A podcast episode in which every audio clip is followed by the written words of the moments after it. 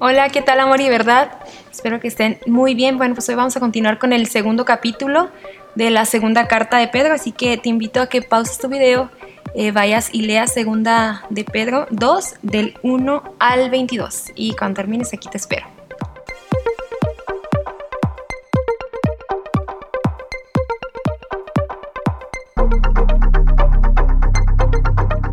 Bueno, pues este segundo capítulo habla, es una advertencia sobre el peligro de los falsos maestros, como ya lo habíamos comentado al iniciar este, esta carta.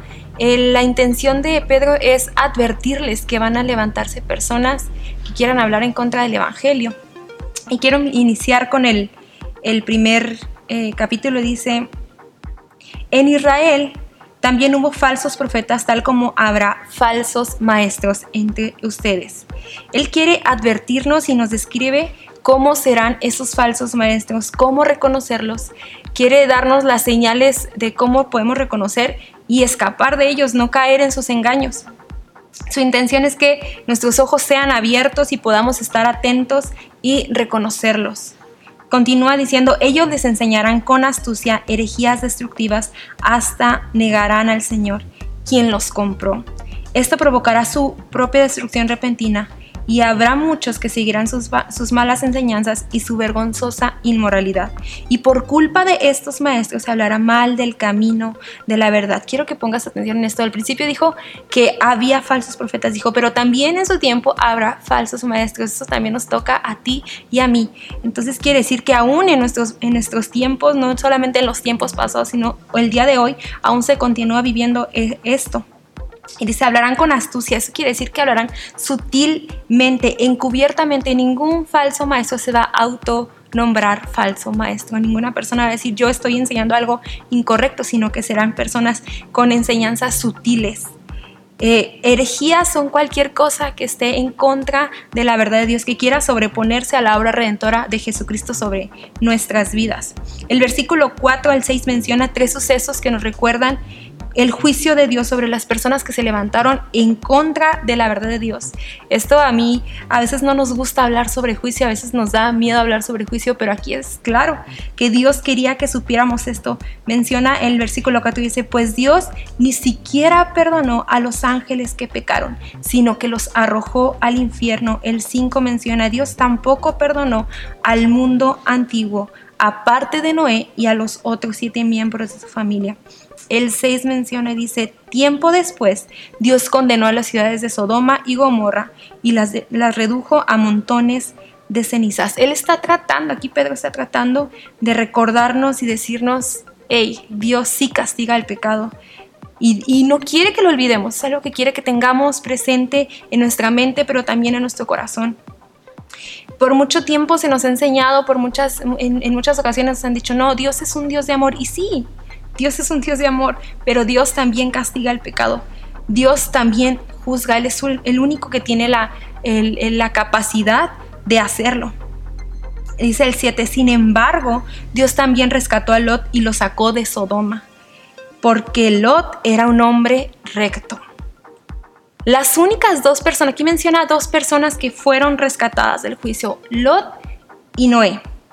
Ellos fueron rescatados, rescatados perdón, por una sola cosa, por la gracia de Dios, no porque lo merecieran, no porque eran mejores que los demás, simplemente por la gracia de Dios. Fue porque ellos aceptaron la gracia, aceptaron el perdón, todos tenían la misma oportunidad todas las personas a, las cuales Noé les habló, Noé les advirtió sobre el juicio que venía, tuvieron la misma oportunidad, así como las personas que vivían en Sodoma y en Gomorra tuvieron la misma oportunidad de recibir la gracia y perdón de Dios, pero decidieron rechazarla.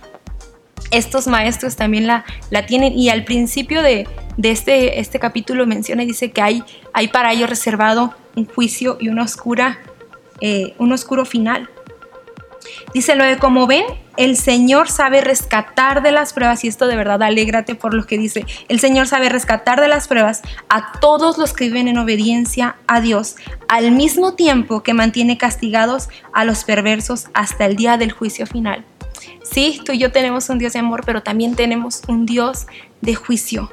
Dios es un Dios de amor, pero también es un Dios justo. No debemos de olvidar de esto y esto es lo que, lo, que Pedro trata de recordarnos una y otra vez. Dios no olvida su palabra, es un Dios justo, pero también es un Dios de amor.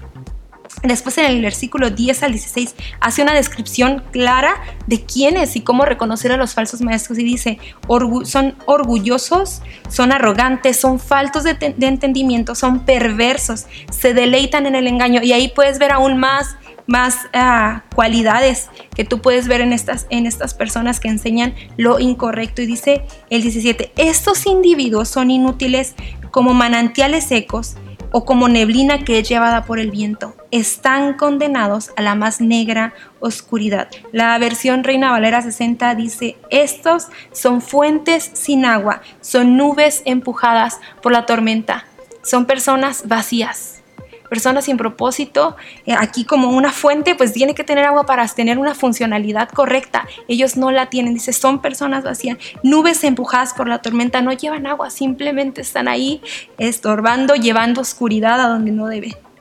Están vacíos, no pueden cumplir su propósito. Pero Pedro está tratando de hacerles ver a estas personas y a nosotros. Abran sus ojos y vean si hay congruencia en ellos, si hay congruencia, si hay fruto el, 16 dice, prometen libertad, pero ellos mismos son esclavos del pecado y de la corrupción, porque uno es esclavo de aquello que lo controla. Como podemos ver en la descripción anterior, ellos eran controlados por el pecado, eran controlados por la arrogancia, por la perversión, por múltiples pecados que ahí mencionan. Entonces, prometen libertad que ellos mismos no tienen. Dice el 20, y en cuanto la gente escapa de la maldad del mundo por medio de conocer al Señor, a nuestro Señor y Salvador Jesucristo, pero luego se enredan y vuelven, vuelve a quedar esclavizada por el pecado, termina peor que antes. Y luego dice algo tan triste, dice, les hubiera sido mejor nunca haber conocido el camino de la justicia en lugar de conocerlo y luego rechazar el mandato que se les dio de vivir una vida santa. Estos maestros habían recibido la verdad, pero decidieron rechazarla. Decidieron rechazar la gracia, decidieron rechazar el perdón, porque si tú pones atención, ellos recibieron la verdad de Cristo, ellos la conocían, pero decidieron no hacerlo para poder vivir en su deleite, para poder seguir eh, llenando su carnalidad, para poder seguir llenando esos bajos deseos. Vivieron una vida de falsa libertad, llenando su vida de placeres bajos, de placeres vanos, pero una vida condenada de perdición, en perdición, perdón. Su gracia, hoy quiero que dejarte esto ah, bien, eh, que se puede quedar en tu corazón. Su gracia hoy está disponible para ti y para mí. Esto no se ha acabado, acabado, perdón. Quizás a lo mejor tú hoy sientes, no, tal vez yo no he vivido eh, o eh, quizás yo, yo conocí, así como lo dice, yo conocí por de Jesús, del Salvador, pero después sí es cierto, o sea, me alejé y hoy estoy peor que antes de que lo conociera. Hoy su gracia está disponible para ti y para mí, su perdón está ahí para ti y para mí. Abraza su gracia, vive conociendo al único que puede darte libertad, al único que, que puede darte perdón, al único que puede hacer algo diferente en ti. El juicio está reservado para aquellas personas que desobedecen a Dios pero la gracia está reservada para ti y para mí que decidimos obedecer a aquel que nos dio libertad y libertad para toda la vida, una libertad eterna y una vida eterna. Bueno, pues esto es, es todo por mi parte el día de hoy. Nos vemos el día de mañana.